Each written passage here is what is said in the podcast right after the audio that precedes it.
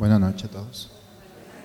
Vamos a iniciar esta última reunión de nuestros ejercicios de, de, cuaresma.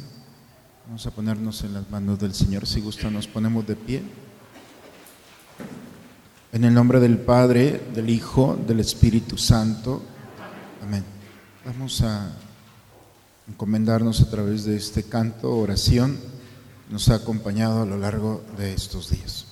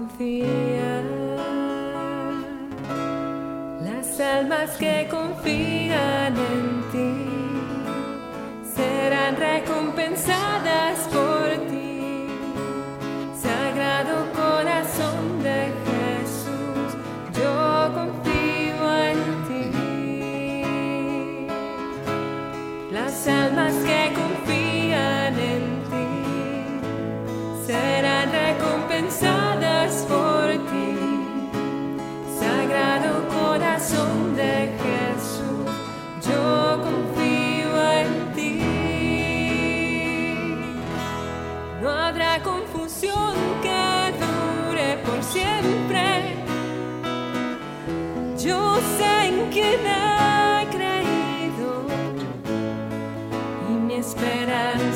un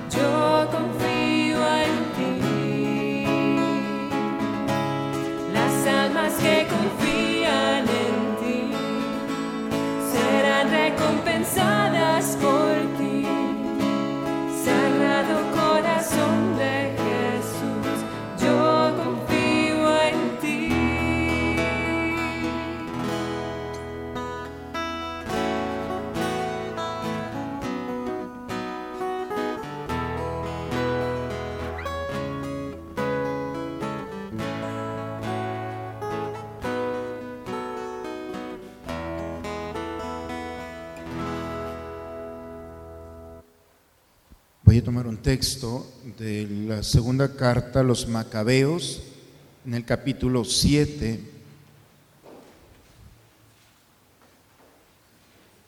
Fueron detenidos siete hermanos con su madre y el rey quiso obligarlos, haciéndoles azotar con correa de cuero a comer carne de cerdo prohibida por la ley.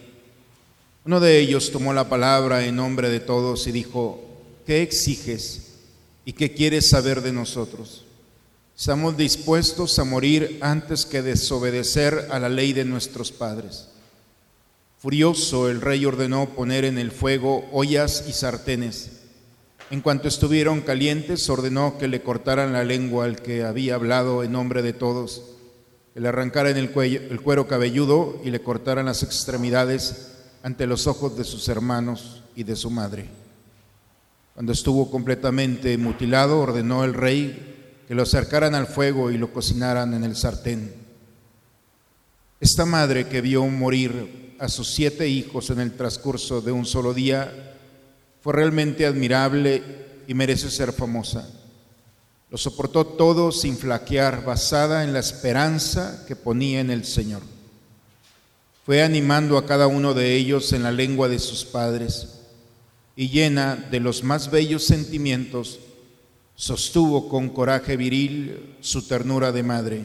Le decía, no sé cómo aparecieron ustedes en mis entrañas, pues no soy yo quien les dio el espíritu y la vida, ni quien ensambló los diferentes miembros que conforman su cuerpo.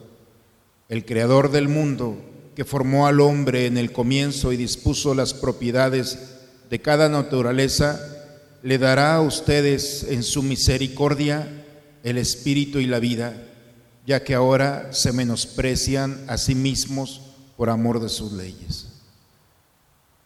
Palabra del Señor. El texto que hemos escuchado el día de hoy es, una escena muy dramática. los invito a leerlos, segunda de Macabeos en el capítulo 7.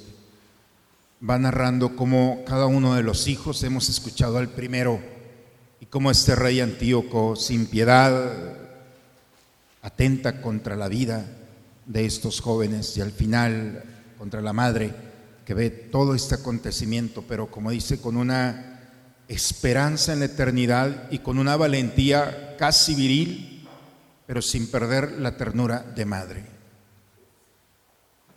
Hemos ido caminando a lo largo de estos tres miércoles. Primero empezamos por el desierto y en el desierto veíamos, hemos experimentado cómo eh, a veces el desierto que representa los lugares, acontecimientos, que no queremos vivir, cómo se pueden transformar de enemigos en aliados. Podemos vivir el dolor y nuestra aridez con Dios o sin Dios. Y al final nosotros decidimos. Y luego, eh, la semana pasada veía, hemos escuchado, reflexionábamos sobre el profetismo, como la palabra de Dios, cuando no la interpelamos, nos interpela y cuando le permitimos a Dios entrar en nuestro misterio, entonces hace un cambio de estructuras en la cual encontramos la raíz, el fondo de una realidad que está generando condiciones de malestar, de enojo, de hastío, de cansancio. Entonces el profeta es primero aquel que hace resonar la voz de Dios en él, y resonando la voz de Dios se permite ahora sí ser eco de esa voz. Y siempre la voz de Dios va a ser esperanza. Eso es lo más maravilloso. El tema del día de hoy, bueno, pues salimos del desierto, nos convertimos en profetas y ahora, ¿cuál es el, digamos, el fin de un profeta? Y el fin del profeta es ser martirizado. Y por eso el tema del día de hoy es el martirio. Y es ir caminando, ver eh, qué podemos entender nosotros como, como martirio. Primero, es la forma de Cristo. ¿Qué significa esto? Que cuando fuimos creados, dice el Génesis, fuimos creados a imagen y semejanza. Imágenes ya somos pero el ser semejantes nos corresponde a nosotros. Es un 50-50. somos imágenes de Dios, con el rostro de Jesucristo. Por eso, cuando Dios ve al hombre, nos ama porque ve el rostro de su Hijo en nosotros. Es como el abuelo ama al nieto porque ve el rostro de su Hijo. Y entonces el Padre, cuando ve en nosotros, aún desfigurado el rostro por el pecado, nos ama incondicionalmente. Y ese amor es precisamente porque nos parecemos a, pero lo importante no es ser creados a imagen solamente, sino que haya en nosotros el deseo de ser semejantes. Y en, esa, en ese ser semejantes es donde empieza el martirio.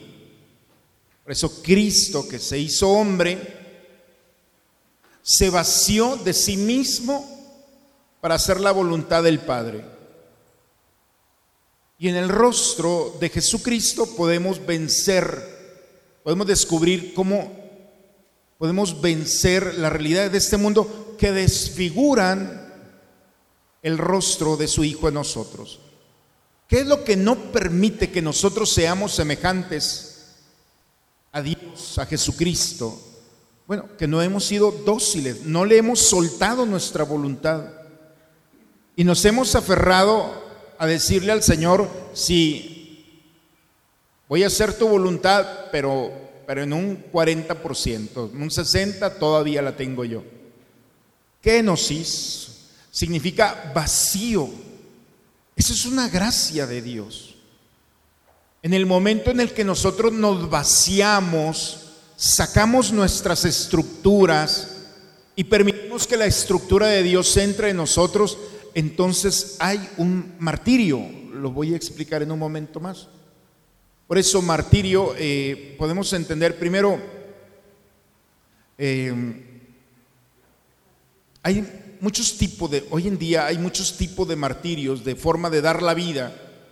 Hay quien dar la vida por ideales que son muy nobles, los grandes héroes que hoy conocemos, que han dado su vida por un proyecto, por una revolución, por una independencia, son mártires de nuestra patria. Reconocer que hay mártires, efectivamente, hay hombres y mujeres apasionados que dan su vida por una bandera. Pero cuando hablamos del martirio cristiano, entonces hay un punto que debe de ser en común. Primero, el modo de afrontar la muerte. El mártir tiene una certeza en el corazón y nadie se la puede quitar. Lo hemos escuchado en el texto que hemos iniciado el día de hoy. Esta madre le dice a sus hijos, no sé cómo aparecieron ustedes en mis entrañas. Yo no les di el espíritu, yo no los formé, fue Dios. Y si Dios no los, los formó, a Dios vamos. Esta madre pudo soportar el dolor de la pérdida de su hijo porque tenía muy claro que la muerte física no era el fin de la historia. Y esa certeza es una gracia de Dios. Y si nosotros resolvemos el temor de la muerte con la certeza, con la gracia de Dios, porque eso es una gracia, y entender que la muerte es un regalo de Dios. Entonces cambiamos, vamos cambiando la estructura, porque desde muy pequeños le hemos tenido miedo a la muerte.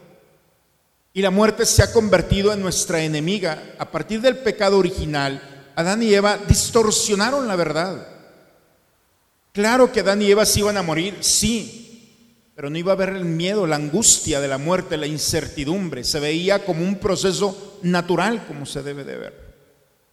Hoy la muerte se ha convertido en un momento trágico, doloroso. día de hoy estuve en un funeral donde una niña de 11 años que luchó eh, todo, con todas sus ganas, al final se duerme en el Señor. Y entonces está el parteaguas esta niña le faltó mucho por vivir. No, no le faltó nada. Bajo nuestra lógica le faltó muchas cosas que nosotros creemos que es normal. No, no es normal. El problema de la muerte se soluciona cuando descubrimos que hay algo más que esta vida y que tarde o temprano nosotros la vamos a vivir y tenemos que empezar a tocar ese terreno desde ahora, no con un pensamiento abstracto, sino como una realidad concreta. Me voy a morir. Y entonces, ¿qué esperas en ese momento?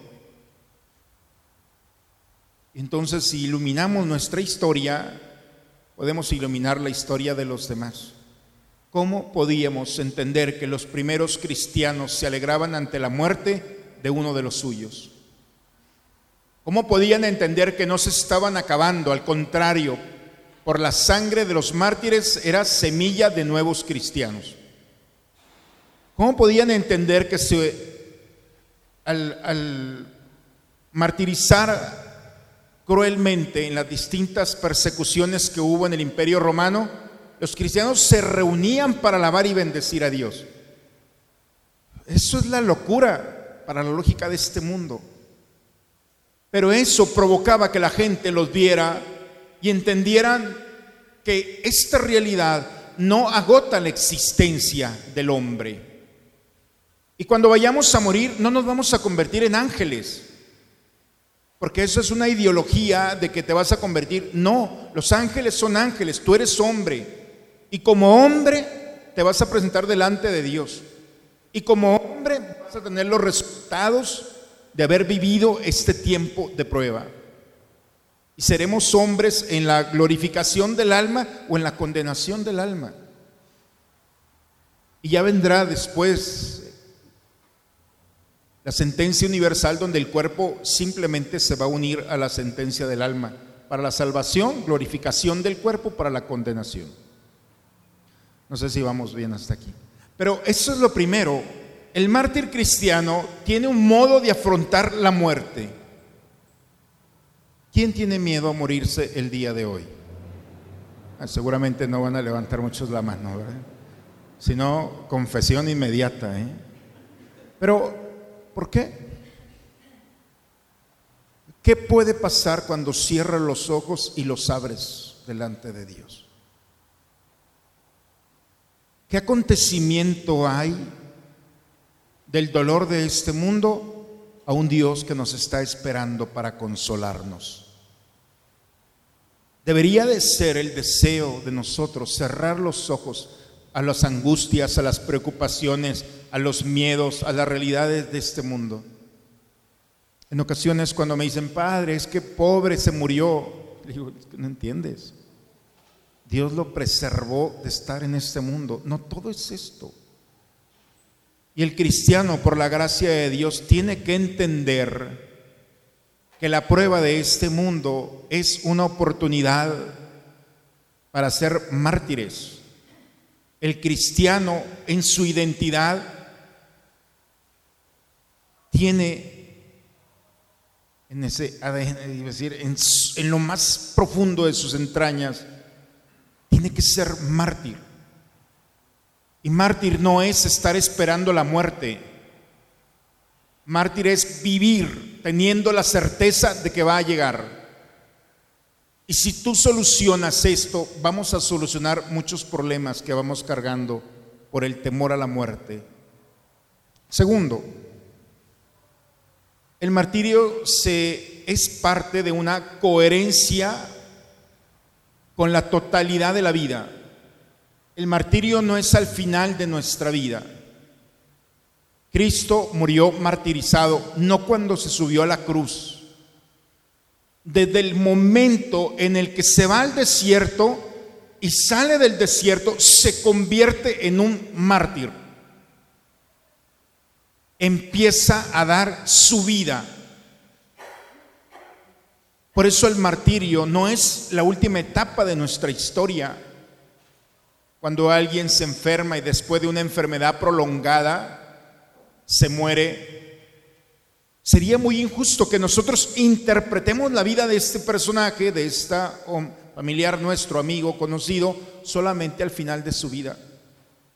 Su vida empezó desde el momento de su nacimiento, es integral.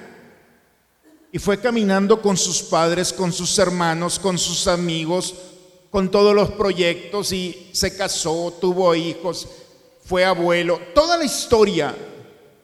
Por eso la coherencia es la visión integral del hombre, no la última parte del dolor. Por eso, cuando hablamos de martirio, no hablamos solamente del momento de la cruz. Cristo no se hizo famoso porque se subió a la cruz, podemos llamarlo así. Cristo no trascendió en la historia de la humanidad porque se dejó clavar. No. Cristo trascendió cuando se acercó a una mujer lastimada, a un hombre lastimado, a un enfermo, a un pecador. La trascendencia del martirio empezó antes de. Y tercero, la causa que origina El martirio es Cristo, es cristocéntrica. Hay quienes luchan por liberar a su pueblo, es un mártir del pueblo. Hay quien lucha por un ideal, es un mártir de ese ideal.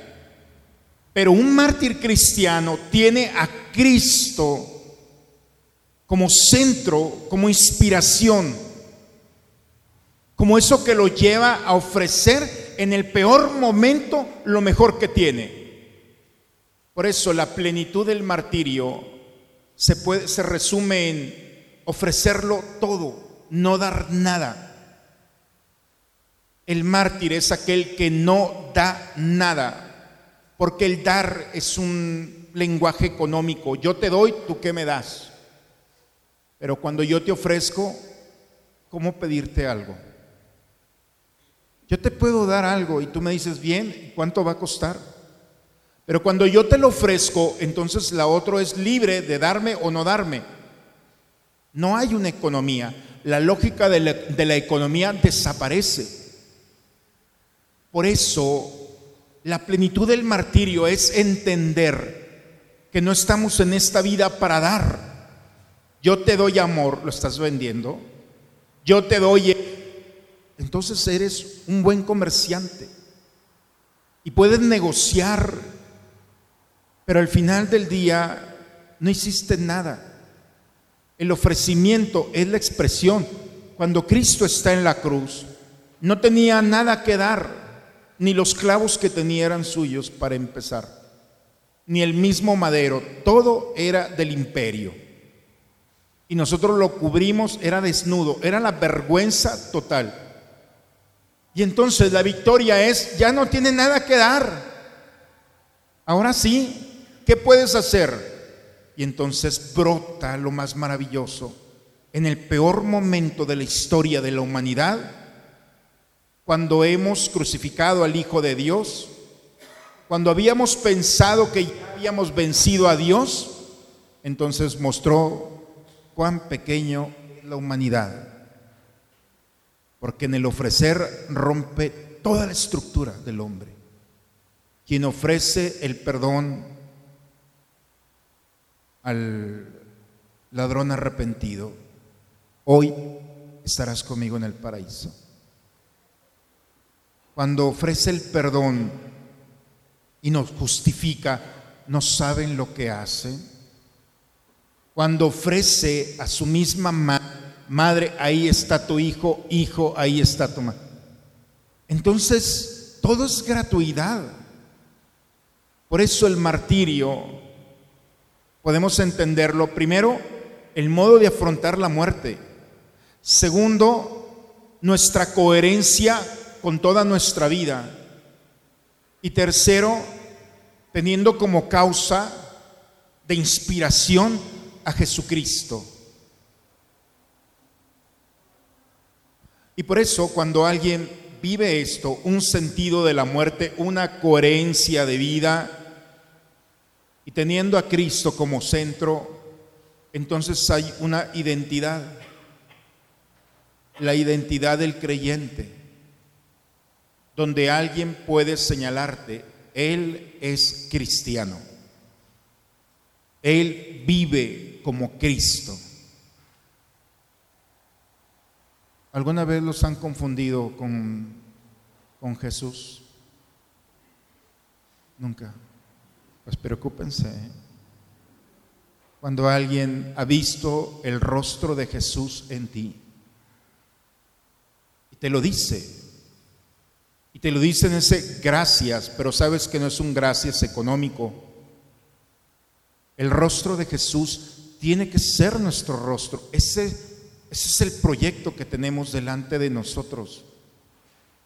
Cuando nuestra vida desconcierta al otro y el rostro trasciende al rostro de Jesús y puede identificarte y sabe perfectamente que ahí está el Señor.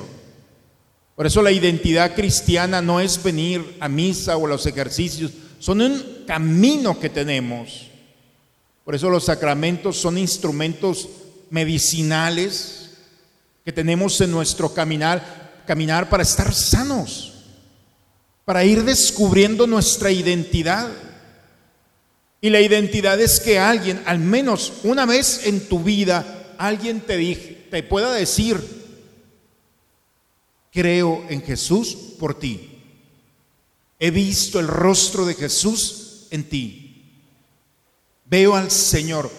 Si no te lo han dicho, preocúpate porque ya más o menos todos andamos como arriba de los de los 20 años. Y la vida, la vida se va consumiendo. Tenemos que experimentar su rostro, que es nuestra identidad. Porque el martirio es fruto de una consecuencia de la fe. La fe no es creer, la fe es una respuesta a lo que crees.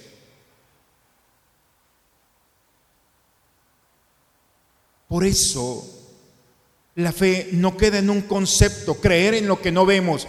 No, la fe no se puede definir en un concepto, porque podríamos caer en limitar la riqueza de la experiencia de vivir. La fe es una respuesta.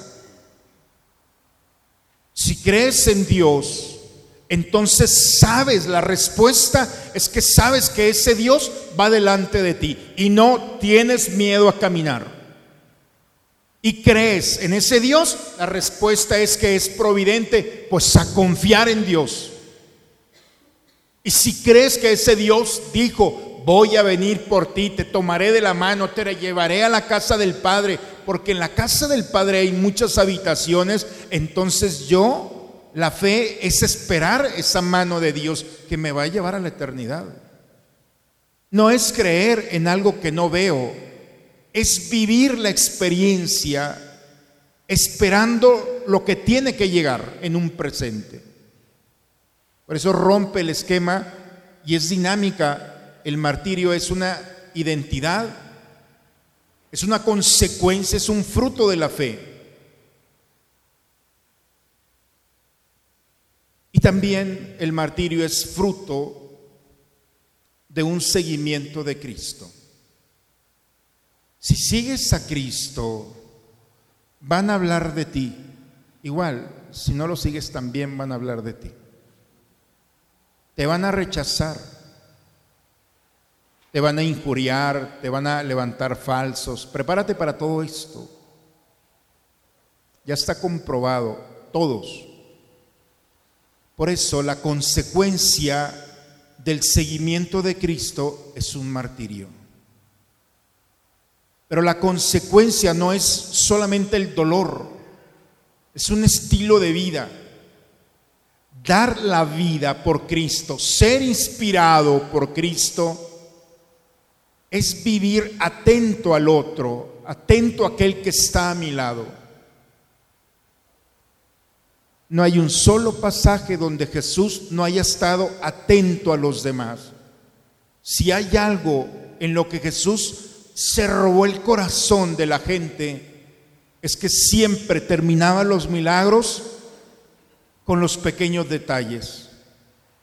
Quítenle la venda a Lázaro, no puede caminar. A la niña, denle de comer. ¿Quién se había acordado de darle de comer a la pobre niña? Y cada detalle, cada cosa que Jesús ve, tienen hambre, denles de comer. y dice, coma, porque ya sabía lo que él iba a hacer. Él ya sabía que les iba a dar de comer. Siéntenlos. Si le hubieran dado el pan o no le hubieran dado el pan era lo de menos. El Señor tenía la delicadeza. Por eso el martirio es dar la vida, estar atento al otro, atenta a la otra. El cuidar, aun cuando no hay una parentela, es un hermano en la fe. Y esos pequeños detalles es lo que te va tejiendo al misterio de Dios y va tejiendo al misterio de Dios. El martirio, en pocas palabras, te hace una escritura, porque toda la escritura habla de Cristo. Y hay personas que no van a leer la Biblia y la única Biblia que van a tener delante de ellos eres tú. Y si tú no hablas de Cristo, no lo van a encontrar. Por eso es muy importante que el martirio sea una experiencia de vida, sea un estilo de vida, sea una inspiración, pero también una responsabilidad. Somos Biblias caminantes. Porque hay gente que no le gusta leer, pero sí le gusta ver. A lo mejor estamos entre ellos. Pues ojalá que alguien que no le gusta leer pueda ver en ti un pasaje bíblico, una parábola, un milagro, un detalle.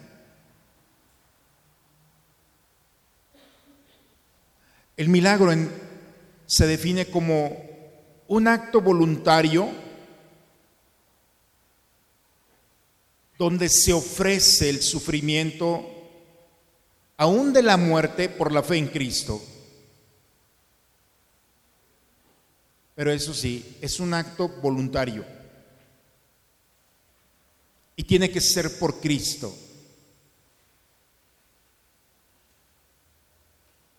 Y cuando se hace este acto voluntario, entonces va a provocar, en latín se llaman eh, inodium fidei, o sea, el odio a la fe, lo que distingue a un mártir cristiano de otro tipo de martirio es que te van a odiar por la fe. A estos muchachos que hemos visto el martirio de los siete hermanos, segunda de Macabeo 7, los asesinaron cruelmente por la fe.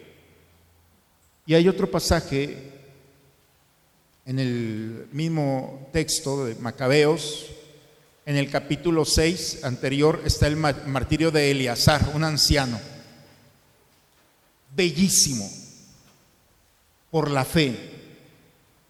Ahorita voy a hablar sobre algunos mártires, especialmente actuales. Porque la fe va a provocar, porque la respuesta de Dios va a generar condiciones de odio. ¿Por qué? Porque vas a desmantelar la estructura de un mundo en el que hay una justificación para atentar contra los valores que sostienen a la humanidad, no solamente a los cristianos, sino ya a la estructura humana. Vas a ser incómodo y entonces va a generar condiciones, como el profeta Jeremías nos lo dice, están conspirando contra mí, están esperando el momento, yo los escucho, hagamos una fosa, desaparezcamos a Jeremías, porque su proceder nos incomoda. Pues claro, porque cuando no te prestas a la estructura del mundo, entonces no te acomodas allí. Oye, cuando estén criticando, quédate callado y en un momento di, oye, ya estuvo bien, como que ya hay que confesarnos, ¿no creen? A ver cómo te va. O cuando llega el momento de la corrupción donde tienes que darme esto. No, yo soy cristiano, no hago eso, lo aprendí en mi casa. No vuelves a hacer nada, porque vendrán obstáculo tras obstáculo por el Señor. Cuando empezamos a ponerle un alto a la bestia que atenta contra la pureza, contra las virtudes, contra... Entonces la bestia se molesta. Por eso la bestia de Daniel en, el Antiguo Testamento, cómo presentaba de una manera terrible, que va a atentar contra el que es fiel a Dios. Y entonces cuando ves delante de ti, dices tú, mejor no.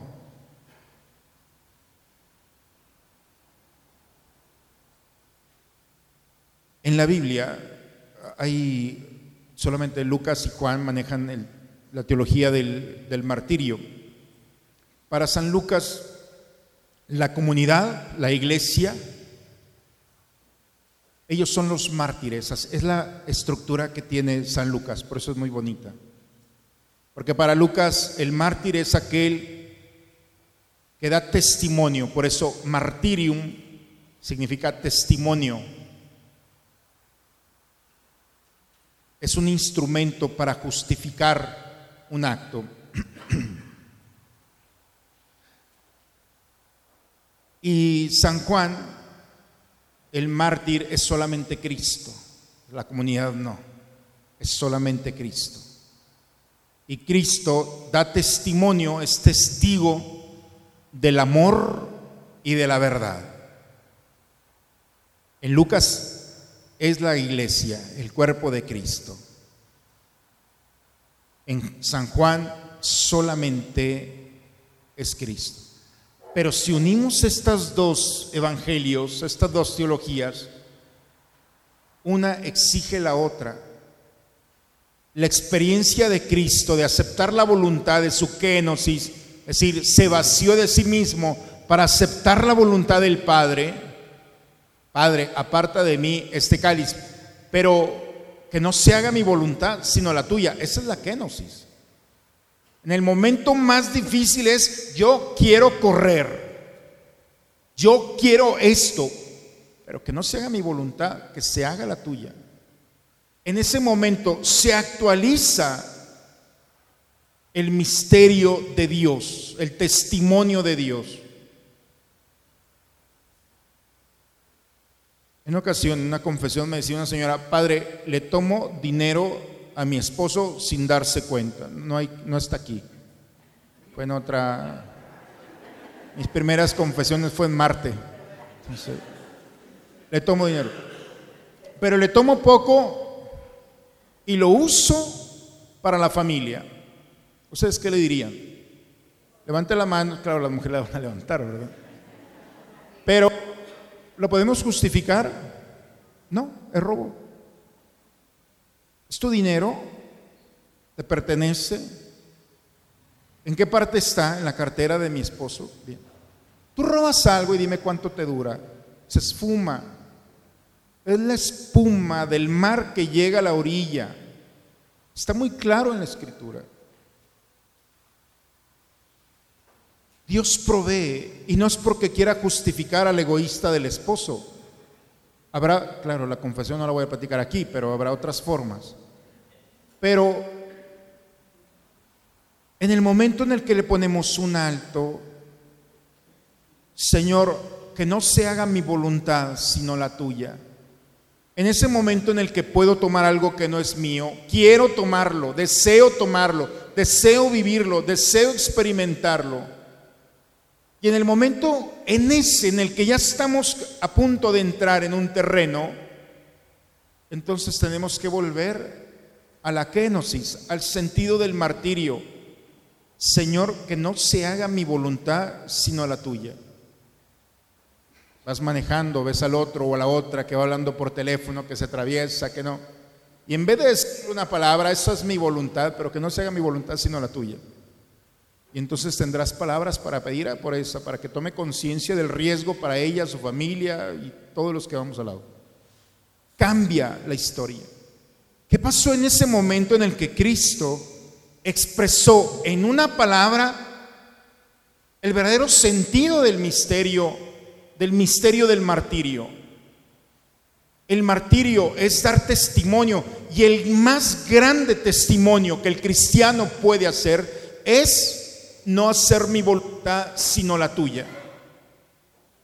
Yo no puedo hacerlo solo, sola, porque realmente somos seres humanos y la carga que traemos se le llama de concupiscencia, es decir, nuestra tendencia al pecado es muy fuerte. No es porque queramos justificarnos, pero mientras estemos en la carne, ahí estará nuestra carne estorbando día con día, cargándose y con toda una ingeniería social, pues peor. Pero cuando rompemos ese círculo con la expresión, Señor, esto es lo que quiero hacer, pero que no se haga mi voluntad sino la tuya, entonces le ponemos un alto y no vemos consecuencias. La consecuencia del momento no se puede comparar a los frutos y a las gracias que trae el hacer la voluntad del Padre. El momento del dolor, de la renuncia, se transforma de lo desagradable en agradable. Por eso Jesús se sube a la cruz después de ese momento.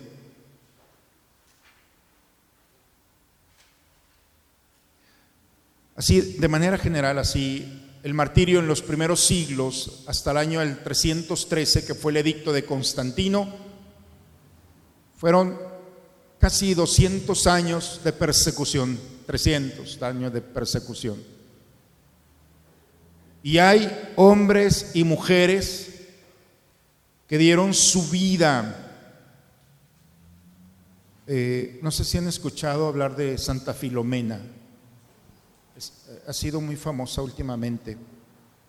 Eh, una mártir del, siglo I, su, cuerpecito se encontró en el 1800, a principios del 1800. Estaban escarbando en unas catacumbas y apareció allí los restos de una, de una mártir, de una niña, y en los restos de, de, de esta niña aparece una expresión que se le ponía a los que habían dado su vida por Cristo. Pax tecum Filomena. La paz esté contigo, Filomena. Esa es la expresión.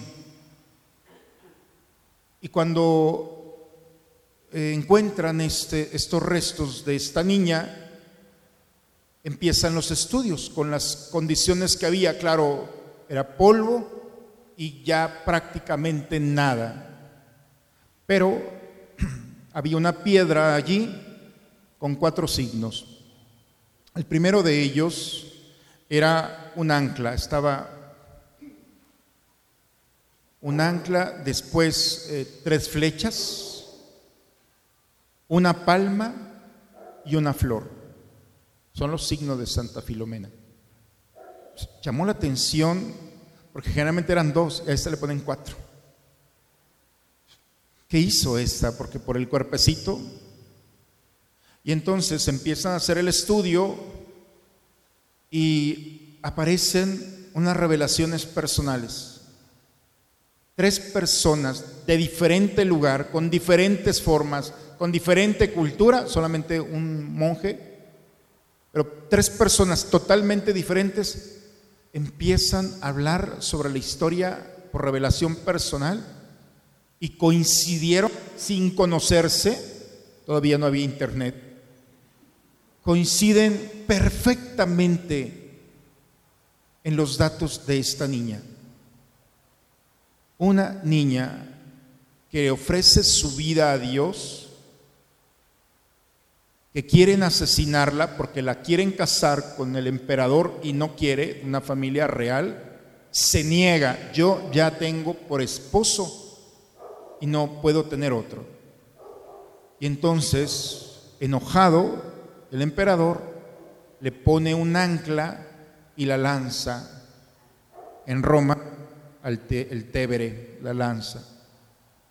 No pudo el ancla con ella. Y entonces la fortaleza que Dios da a quien en los momentos más difíciles confía en Él. Y por eso el ancla pasa a ser un signo cristiano de los primeros, anclados en Dios, que el peso de este mundo no es suficiente para ser sostenidos por el Señor. Y luego aparecen las tres flechas que, como no pudieron hacer nada, la asesinan tratando con flechas, destrozada su cuerpo, destrozado, no pudieron quitarle la vida. Al final ella cierra sus ojos. Las tres flechas representan al Padre, al Hijo y al Espíritu Santo. Los datos de la Trinidad que van caminando desde la primera experiencia de la iglesia. Confiada al Padre, que ha enviado a su Hijo sostenida por el Espíritu Santo.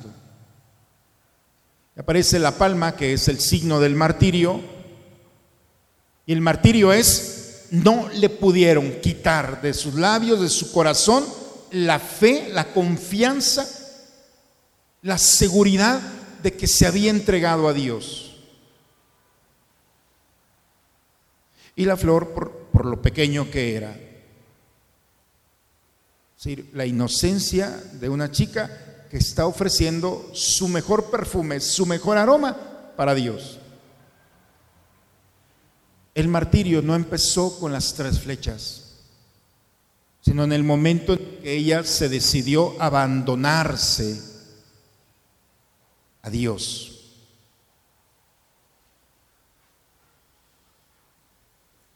Y entonces, en un primer momento, como tenemos a esta niña, el martirio era cuestión de, dar la vida, era muerte con sangre. Después San Agustín viene a darle en tiempo de Constantino, la iglesia ya no fue perseguida, pero el martirio tiene una nueva forma de presentarse. Y San Agustín aparece iluminando el martirio, el dar la vida con la caridad.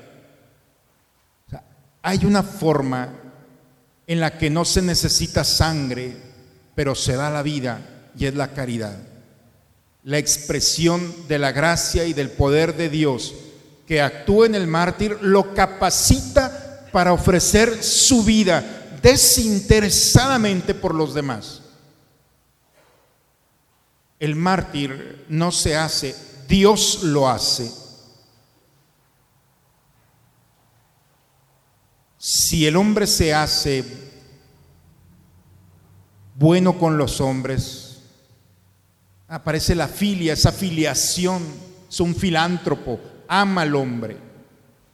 Pero quien ama a Dios no lo hace por los hombres, lo hace por Dios. No está esperando la recompensa solamente en esta vida. Y volvemos otra vez al sentido final de nuestra historia. ¿Por qué lo haces? Porque espero la vida eterna. Ni el aplauso, ni la corona, ni el reconocimiento, todo mundo se olvida de eso. Dios no. Quizá Dios nos pueda preguntar al final, ¿lo hiciste por mí o por los hombres? Si lo hicimos por los hombres, bien, recibiste tu recompensa. Y si lo recibiste y si lo diste por mí, entonces está tu recompensa. Por eso hay que saber dónde trabajamos. ¿De qué sirve que construyas una mansión tan grande en un terreno que no es tuyo? Al final es del dueño del terreno. ¿En qué terreno estás construyendo? La caridad es una construcción. Cada piedra es una obra buena que vamos haciendo, pero está en el terreno de las personas o en el terreno de Dios. ¿Dónde estamos construyendo? Porque al final nos vamos a dar cuenta de que no hicimos ni una sola choza, ni siquiera para morar en ella, en el terreno de Dios. El mártir es este, es aquel que vive, como dice San Agustín, ya no se necesita la sangre, pero sí se necesita la pasión. Y una pasión sin sangre fortalece, reaviva, proyecta, la caridad. Santo Tomás de Aquino, tomando a San Agustín, dice, dándole plenitud a San Agustín, dice, bueno, no solamente está sostenida en la caridad, sino en el amor. Aquel que cree en Dios tiene que vivir como Dios, haciendo la voluntad de Dios. Pero lo que sostiene esa voluntad de Dios es el amor, la participación en Dios. Si el hombre no participa del amor genuino que brota de Dios, se cansa. Y entonces va a renunciar o va a sacarle provecho o va a utilizarlo. Por eso cuando alguien va a hacer una gran obra, tiene que poner los cimientos muy claros para poder sostener esa obra. ¿Dónde está sostenido nuestro deseo de dar la vida? Y si es en Dios, entonces tiene que estar sostenido. Y eso es todos los días. Por eso el ofrecimiento del día es, Señor, todo lo que voy a hacer es para ti. O es para mí. O es para mi familia. O es para mis hijos. O es para el mundo. ¿Dónde está sostenido tu martirio? Ahora sí, entendiendo el martirio como el día a día, ya no es solamente la sangre. ¿Por quién estás dando tu vida? La estás dando por tus hijos, se van a graduar y a lo mejor te lo agradecen. Espero que sí. Y si no te lo agradecen, va a haber el reclamo, tanto que he hecho yo por ustedes y ustedes nada por mí. Entonces, ¿Dónde estás construyendo tu martirio? Y si es en el terreno de Dios, entonces es de Dios. Y Él va a pagar esa construcción. Dios no va a pagar una construcción que no es suya, porque ya está pagada. ¿Sí, más o menos? Me explico porque vamos retomando el sentido, nuestro martirio es la expresión de la fe en lo que creemos, en lo que vivimos, en lo que predicamos. Es el límite para poder entender que las cosas se hacen para Dios, se hacen por Dios, se construyen en Él. No te va a quitar nada. No te va a pedir nada tampoco. Y la iglesia tampoco va a ir a pedirte, ¿lo es por Dios? Entonces, como nosotros somos los que nos encargamos, es nuestro. No, no hay un interés. Dios no necesita nada de lo que tienes o de lo que vas a tener. Eso es lo más maravilloso. Él te lo dio. Y lo único, el proyecto, es que tú estés enterado en dónde estás construyendo tu martirio, tu vida, tu entrega. Y si es para Dios, entonces, entonces puedes entender, ahora sí llegamos al Concilio Vaticano II, Lumen Gentium, una de las tantas expresiones tan maravillosas que tuvieron los obispos reunidos en los años 60 Aquel que entiende que da su vida por Dios en cada momento, en el presente, es un discípulo. Y el discípulo no solamente es el que habla, el discípulo es el que se asemeja a su maestro. Y asemejándose a su maestro, nos quedan que cinco minutos ya. Vamos aterrizando. Y asemejándose al Maestro, podemos vivir la expresión de dar la vida. En el Evangelio de Lucas, en el capítulo cuarto, versículo 16 al 21, Jesús acaba de salir del desierto, tiene una visión profética y entonces se expone a ser un mártir. Y Jesús nos dice cinco cosas para ser un mártir. Lucas capítulo cuarto, versículo 16. El Espíritu del Señor está sobre mí. El Espíritu del Señor me ha ungido para llevar a los pobres la buena nueva. El mártir es aquel que da su vida a cambio de ser buena nueva. El martirio es la buena nueva, la certeza de que cuando ya no se puede hacer nada, tú llevas la buena noticia, no te va a defraudar, no te va a quedar mal. Y tienes que tener la certeza de entrar a ese escenario porque no entras solo o sola.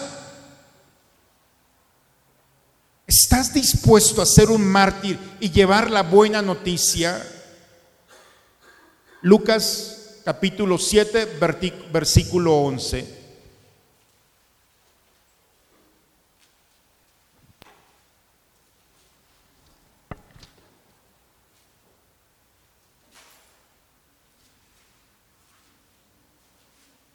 Una de tantas, ¿eh?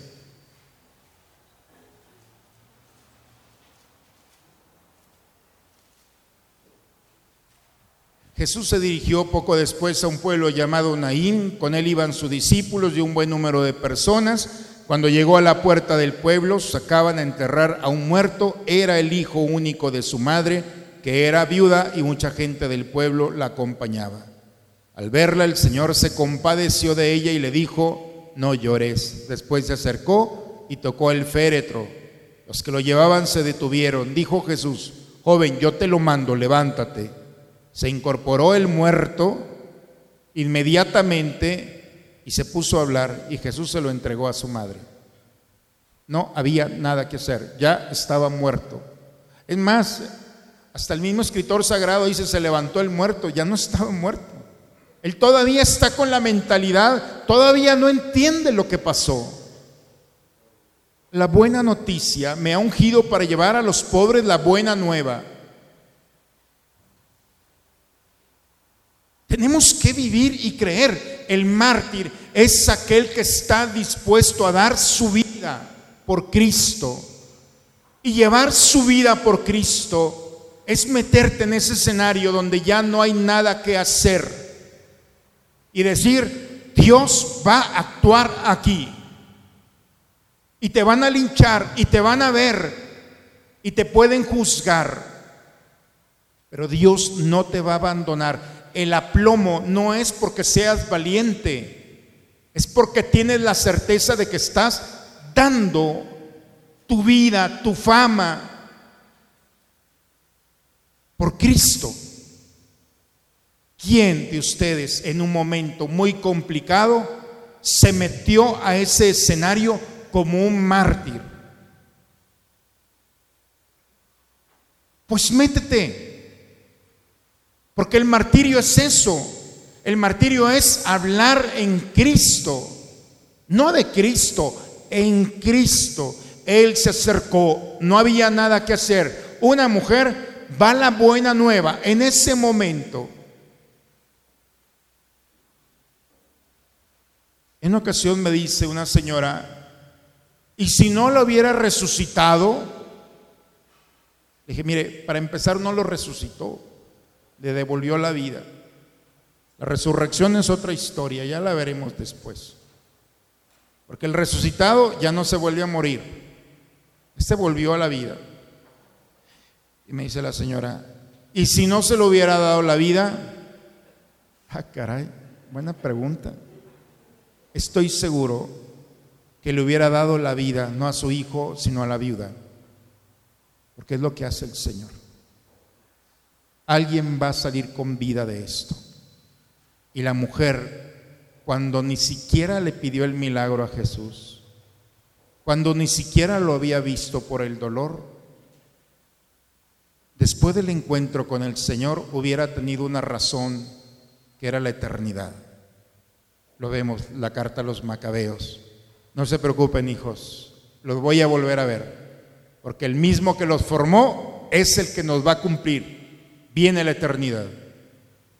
Y entonces la mujer volvería a recuperar su vida, porque sabe que su hijo está vivo y será abrazado.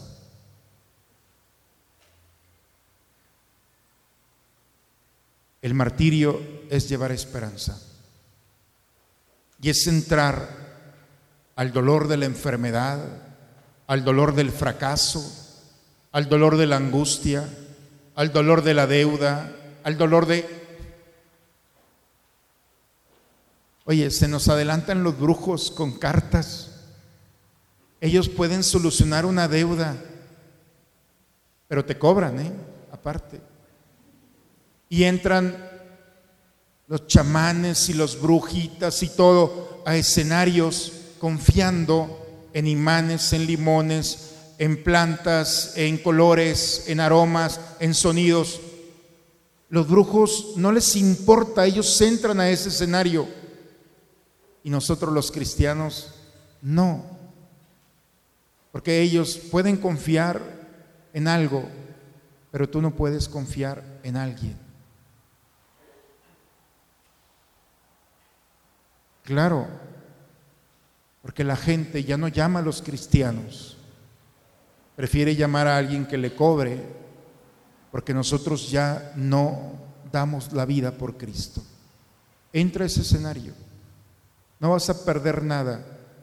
A lo mejor las cosas no salen como tú crees, pero sí como Dios cree que tiene que salir. Alguien va a salir con vida de eso.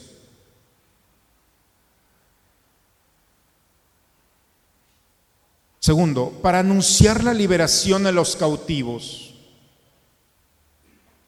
El ciego de Bethsaida. ¿Cómo andamos de tiempo? ¿Me dan 10 minutos?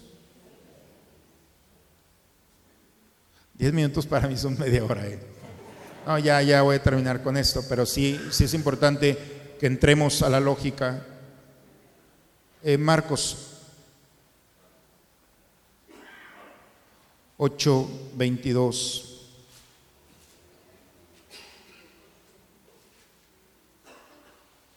Llegaron a Bethsaida, le trajeron a un ciego, le trajeron a un ciego. Vuelvo a repetir, le trajeron un ciego y le pidieron que lo tocara. Jesús tomó al ciego de la mano y lo llevó fuera del pueblo. Después lo mojó los ojos con saliva, le impuso las manos y le preguntó, ¿ves algo? El ciego que empezaba a ver dijo, veo como árboles, pero deben ser gente porque se mueven. Jesús le puso nuevamente las manos en los ojos y el hombre se encontró con buena vista, se recuperó plenamente y podía ver todo con claridad. Este ya había visto antes, a diferencia de otro ciego de nacimiento, sí pudo distinguir porque se parecen, parecen gente que se mueven, ¿verdad? Parecen árboles, pero son gente. Ya, ya había. Pero es el único milagro que Jesús no le salió bien, le salió a la mexicana, lo tuvo que hacer dos veces. Como cuando alguien lleva el carro al taller, siempre tiene que volver. Ya sabes que, bueno, no en todos los talleres, ¿verdad? Que hago excepción. Pero aquí el punto es,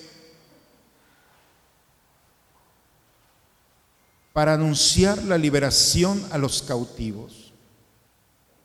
La liberación del cautivo es que está sujeto a otro o a otra o a algo. Cristo ha venido para liberarnos de todo y de todos, para vivir la libertad que es un valor del reino.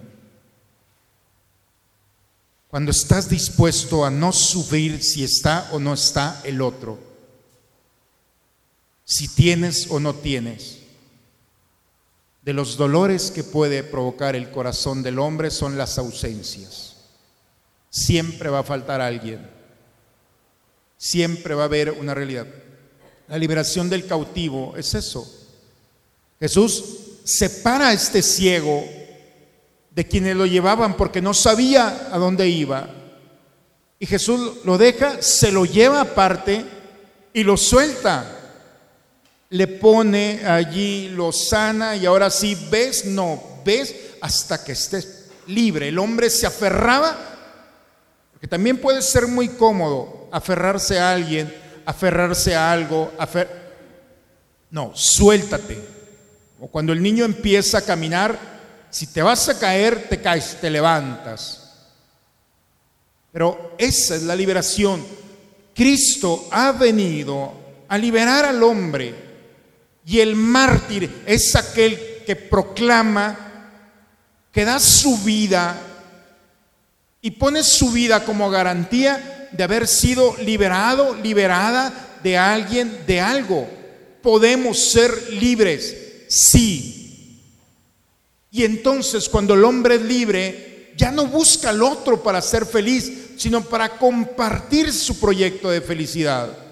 Ya no busca al otro para recibir al amor, busca al otro para entregarle amor. Y entonces la economía se rompe, el hombre libre expresa, vive el don del ofrecimiento. Y entonces te dejas, te curas porque ya no necesitas, porque, porque no está Él, porque no está allá, porque... Y entonces Él ha venido a anunciar la liberación a los cautivos.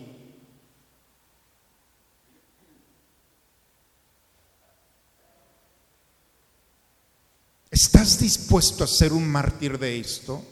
Porque es una gracia, lo hemos dicho, no es de nosotros. ¿Estás dispuesto, dispuesta a vivir y a gritarle a este mundo que no necesitas de nada ni de nadie? Ah, caray. Ser libre, liberado de una estructura fuera de la piel.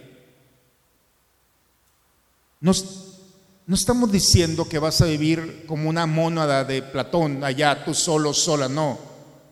No una monada de Platón un, ente allá. No, no, vas a estar rodeado como Jesús estuvo rodeado, pero libre. Y lo que piensen y no piensen, lo que digan, no digan, lo que hagan, no haga, es problema de ellos. Se le llama autodeterminación. Independientemente de lo que le estuvieron gritando al pie, él siguió amando, era libre no se condiciona de la piel hacia afuera, se condiciona de la, de la piel hacia afuera, del corazón hacia afuera. El mártir es ese que vive gritando y será atacado porque alguien querrá estar atado a ti, o una cosa, o un acontecimiento, o un recuerdo, o una persona, o yo no sé cuántas cosas. la libertad de los cautivos.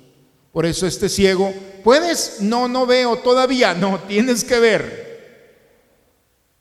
Y Jesús libera a este hombre de su miedo porque ya se había acostumbrado a depender de alguien. ¿Estás dispuesto, dispuesta?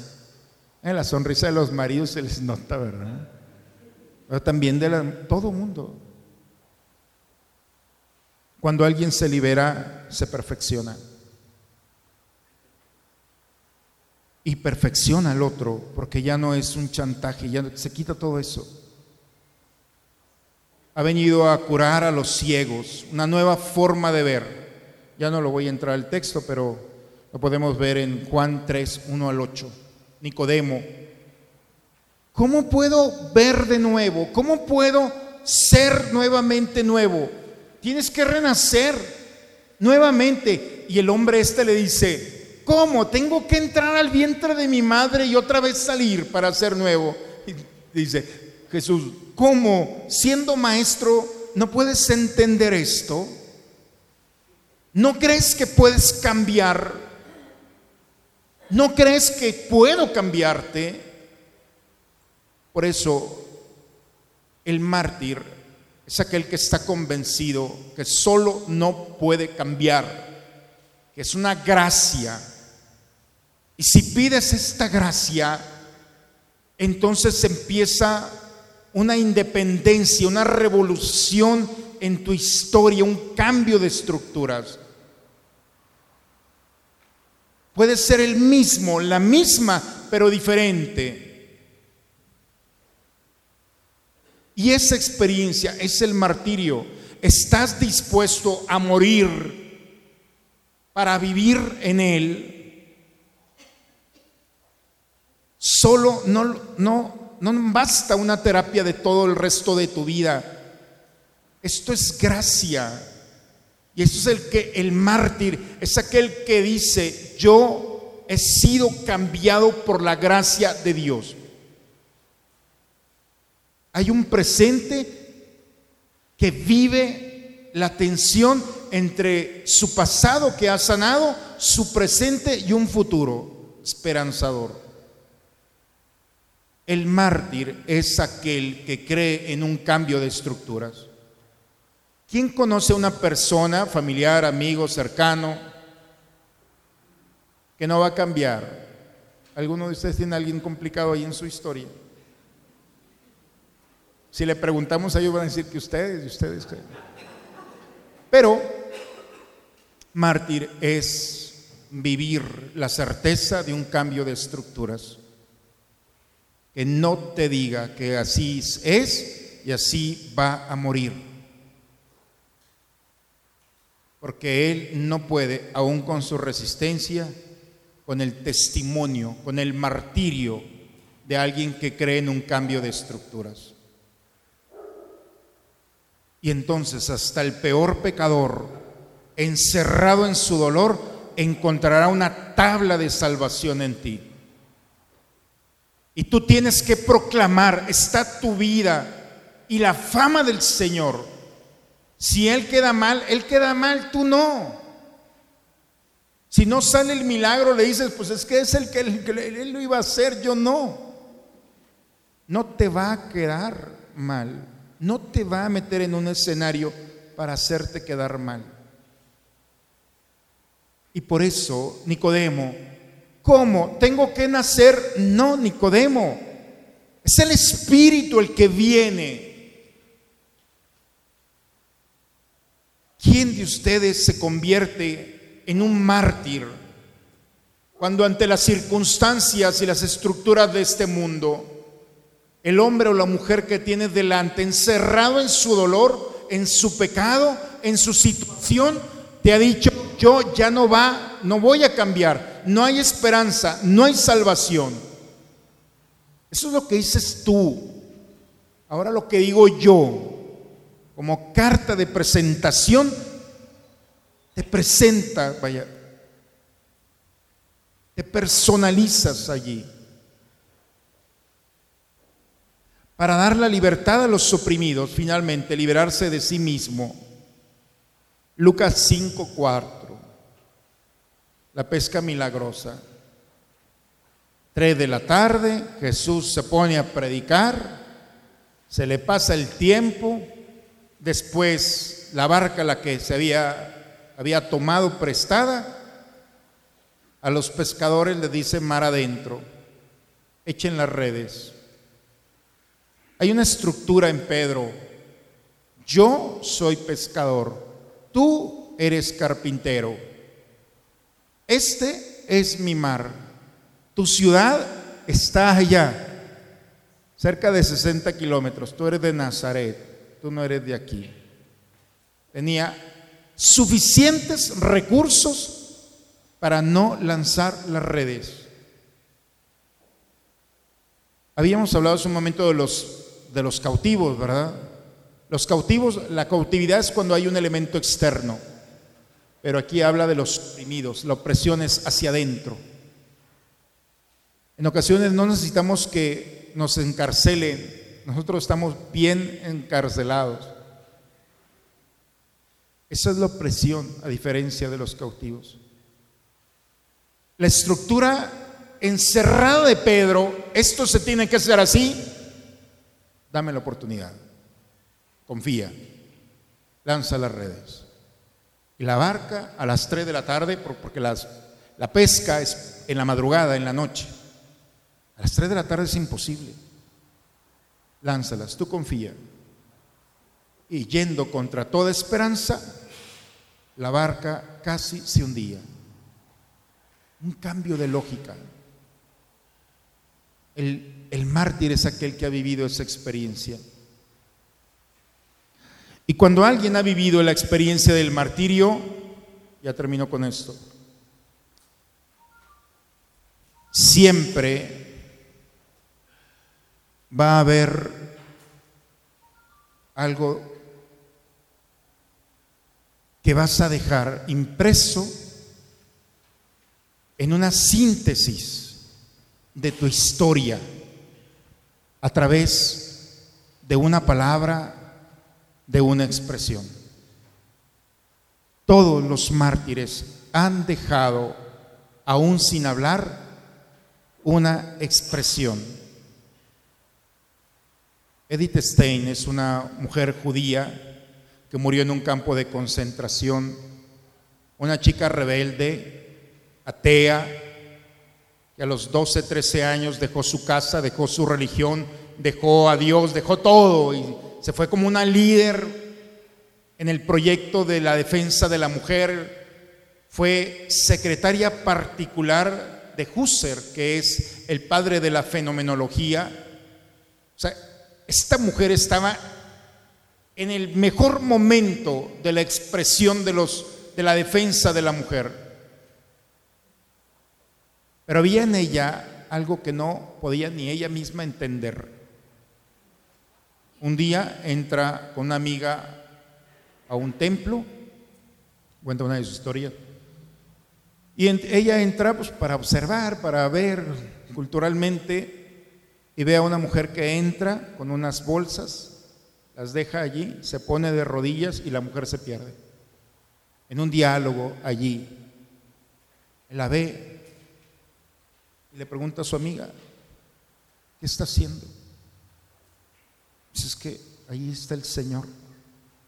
Le impactó. Ella había visitado otros lugares de culto, pero no había visto, porque generalmente en otros cultos se reúnen cuando la comunidad está celebrando algo. Pero a nosotros es tan común, pero no es nada normal para los otros, que cuando esté el templo solo, hay una lucecita y alguien llega y sabe que ahí está el Señor. Para nosotros es normal, hemos crecido en esto. Pero para uno judío es, ¿y por qué se pone de rodillas? Es que ahí está el Señor, en una lucecita. Y empezó a generar condiciones. Se va a la Primera Guerra Mundial, regresa después de haber probado como enfermera, y regresa y se encuentra con una amiga que había perdido a su esposo. Y cuando va a visitarla, porque era un matrimonio, ella misma dice, maravilloso, piensa que la va a encontrar destrozada. Y la sorpresa es que cuando llega, la mujer la recibe con un abrazo y una calidez. Dice, ¿qué pasa? Está con Dios. Dice que le impactó eso, está con Dios. La certeza de su amiga, la devastación que hubiera podido encontrar y sostenerse en ese, está con Dios. ¿Dónde? Se quedó allí y encuentra un libro de Santa Teresa y se pone a leerlo. Y la historia, si la quieren ver, Edith Stein. Es una, pueden encontrarla como Teresa Bernardita de la Cruz. No cruz como yo, pero es de la cruz. Pero murió en un campo de concentración el 9 de agosto. ¿Cómo dejó el tatuaje de su vida en el corazón de este mundo? No me arrepiento de haberme entregado al amor. Después de que murió, no me arrepiento. Nosotros nos podemos arrepentir de muchas cosas. No me arrepiento de haberme entregado al amor. Cerró su vida.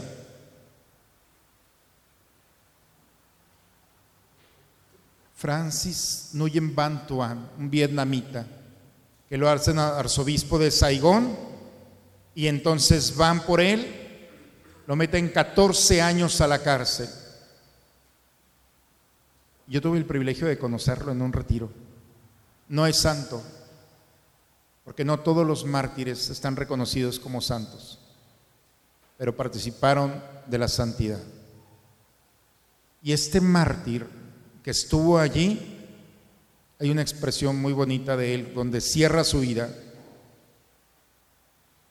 ya no esperaré más, voy a vivir el momento presente colmándolo de amor. Él estaba esperando, dice, como todo prisionero, esperas la salida. Todo prisionero quiere salir. Y entonces él dice, ya no más. Voy a vivir, el momento presente colmándolo de amor. En el momento en el que se decide ponerle amor al presente, entonces se dio cuenta que era el hombre más libre.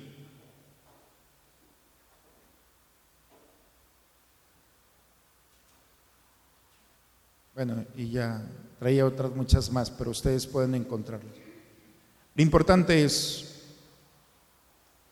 ¿cuál es la expresión de tu martirio? ¿Cuál es lo que vas a dejar y alguien un día en unos ejercicios espirituales va a decir tu frase.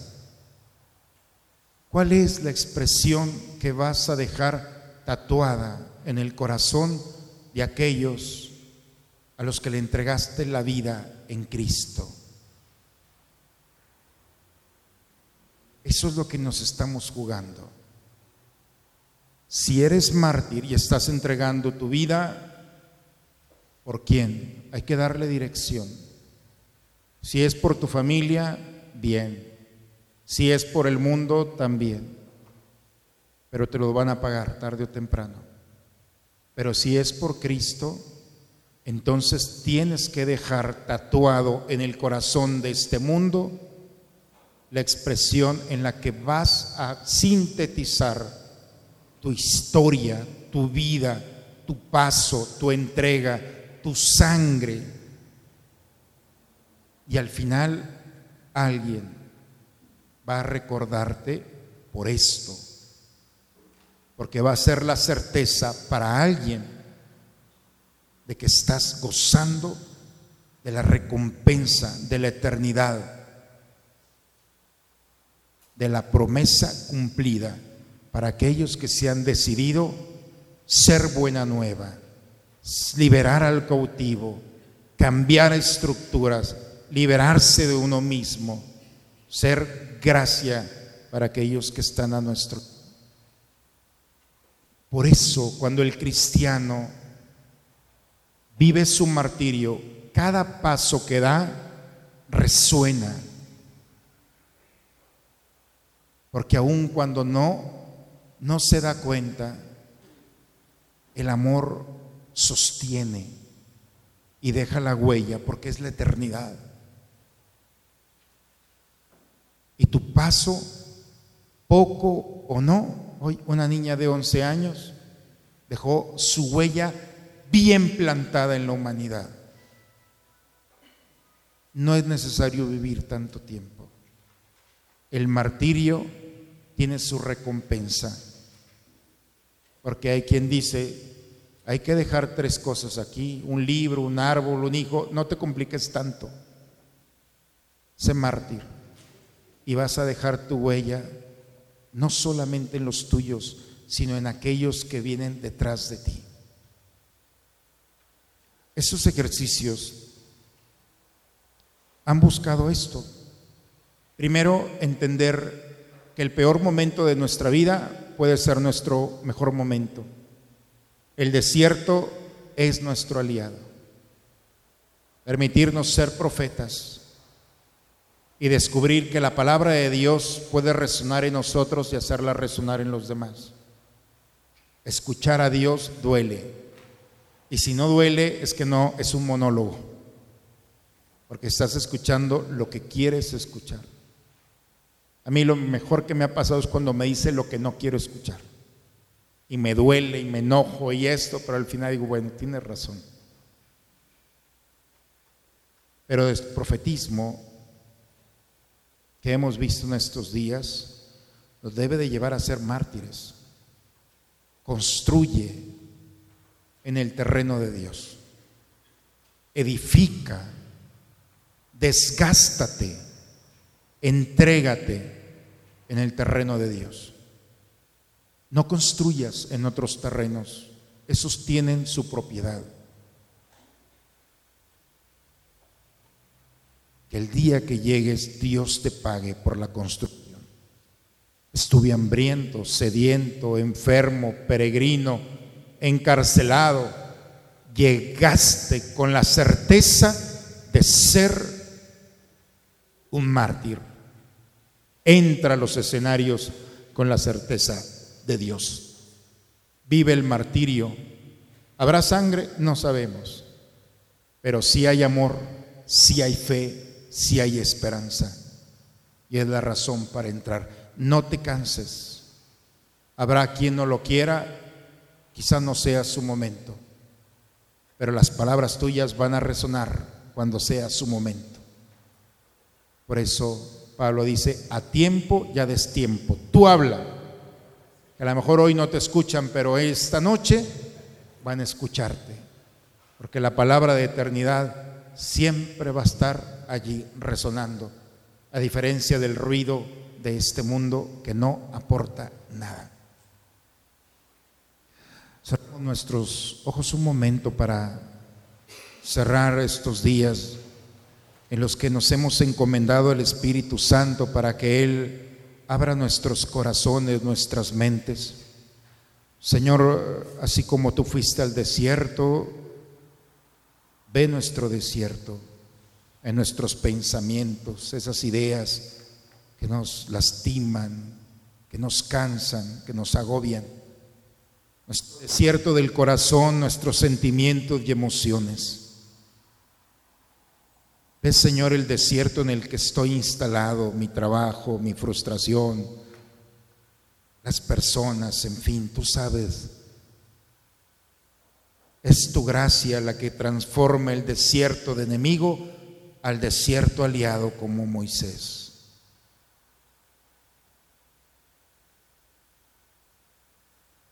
Que tu palabra, Señor, mueva mis estructuras, mi historia. Que tu palabra poderosa, sanadora, entren en mí y transformen en mí para poder reconstruir mi historia, interpelar mi historia, interpretar mi historia con tu luz, con tu verdad. Quiero ser mártir, entregar mi vida, mi historia, cada cosa, cada proyecto, cada ideal construirla en ese terreno que te pertenece. Quiero ser buena nueva ante las malas noticias, liberar a los cautivos, sanar a los oprimidos, vivir la experiencia de un cambio que solamente tú puedes hacer. Todo es gracias, Señor. Solo tú puedes perfeccionar mis deseos, mis pensamientos. Tú eres mi anhelo.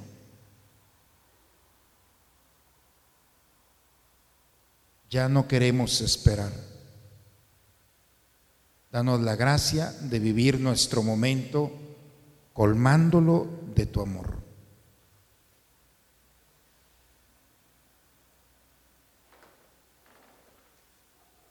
Vamos a terminar con el canto y después la bendición final para ir a casa. Confío mi necesidad, mírala y después deja tu corazón actuar. Oh Jesús, yo cuento contigo, yo confío Oh Jesús, de ti estoy seguro, yo me entrego a ti. Tú que has dicho, si quieres agradarme. Confía en mí si quieres agradarme más. Confía más inmensamente más. Confía más inmensamente.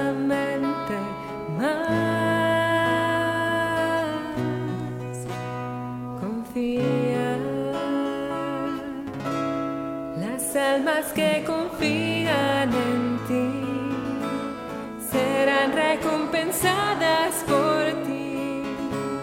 Sagrado corazón de Jesús, yo confío en ti. Las almas que confían en ti serán recompensadas de Jesús, yo confío en ti. No habrá confusión que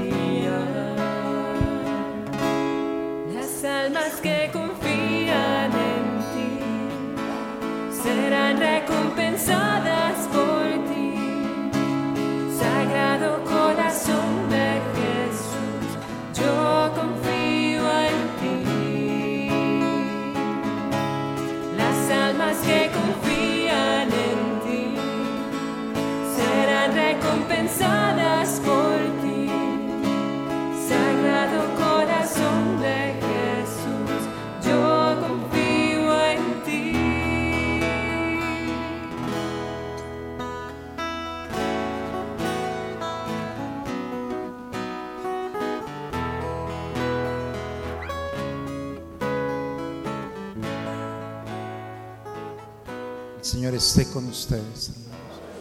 La bendición de Dios Todopoderoso, Padre, Hijo y Espíritu Santo, descienda sobre ustedes, sobre sus familias y permanezca siempre. Los hermanos, ya el poco tiempo que nos falta para vivir la Pascua de Cristo, que sea un espacio propicio para encontrar la verdadera vida en el Señor. Y damos a Dios para una santa cuaresma, lo que queda, y una bendecida Pascua de Resurrección. Gracias por estos días en los que nos hemos encontrado.